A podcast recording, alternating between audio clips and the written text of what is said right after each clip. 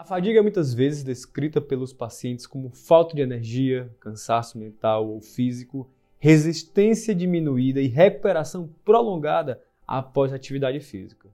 Os mecanismos que causam essa fadiga não são bem compreendidos. No entanto, a fadiga é uma das características da disfunção mitocondrial, assunto que irei explicar para vocês nesse episódio.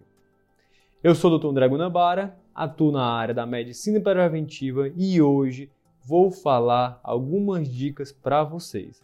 Não esquece de curtir e após eu finalizar esse conteúdo comentar ou deixar as suas dúvidas.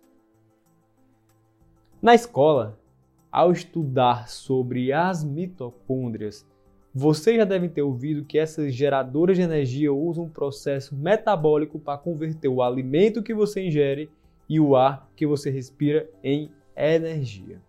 As mitocôndrias elas convertem proteínas, gorduras e carboidratos em ATPs, nossa principal fonte de energia celular.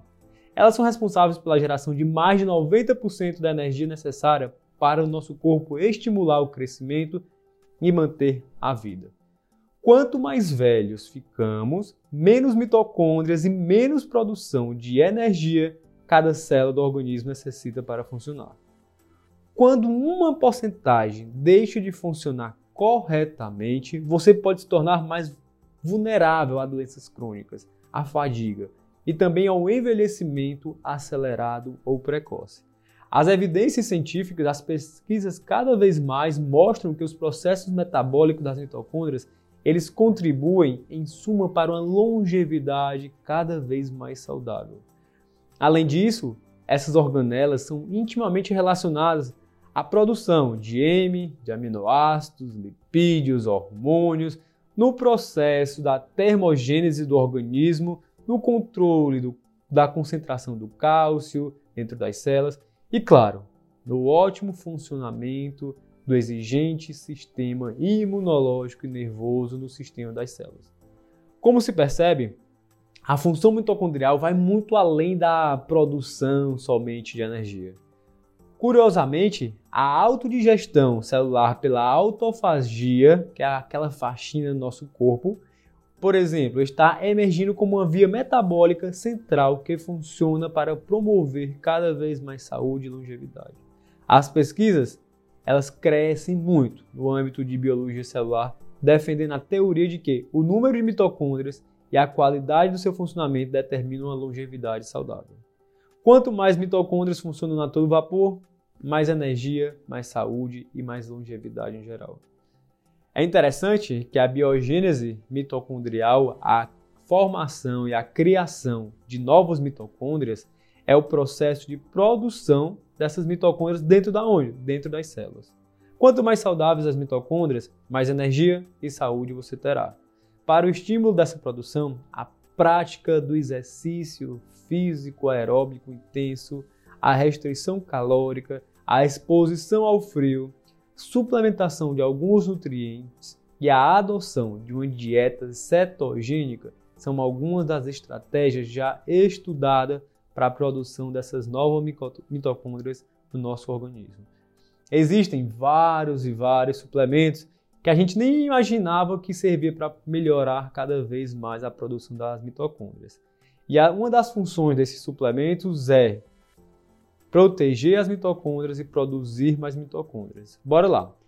Vitamina C, vitamina E, selênio, ácido alfa-lipóico, resveratrol, melatonina, curcumina e as catequinas, elas inibem a ação negativa do excesso de radicais livres nas mitocôndrias, que é o estresse oxidativo. Segundo, as coenzimas Q10, o COQ10 tão conhecido, presente em todas as células e particularmente de maneira concentrada nas mitocôndrias, onde exerce a proteção, ela participa da produção e da transferência de ATP e no combate dos radicais livres, para vocês verem a importância do COQ10. A PQQ, não sei se vocês já ouviram falar, é o piró, piroloquinona, piroloquinona. É o que? A, a ciência da PQQ tem um efeito negativo em quase 438 genes.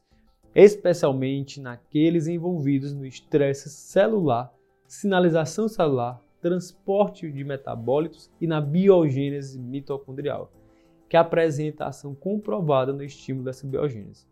Os ensaios clínicos eles têm demonstrado a utilização de muitos suplementos orais, tá?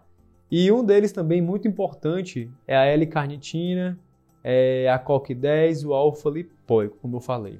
A combinação destes suplementos eles podem reduzir significativamente a fadiga e outros sintomas associados como doenças crônicas e podem naturalmente restaurar a função mitocondrial, mesmo em pacientes de longo prazo com fadigas intratáveis. Então, se você é jovem, se você é saudável, você está pensando a longo prazo, uma palavra de recomendação para você é conservar a sua saúde mitocondrial e o equilíbrio através de uma dieta e um estilo de vida saudável. Claro, se você gostou, marca seus amigos, curte, compartilha e comenta. Até o próximo episódio. Abraço.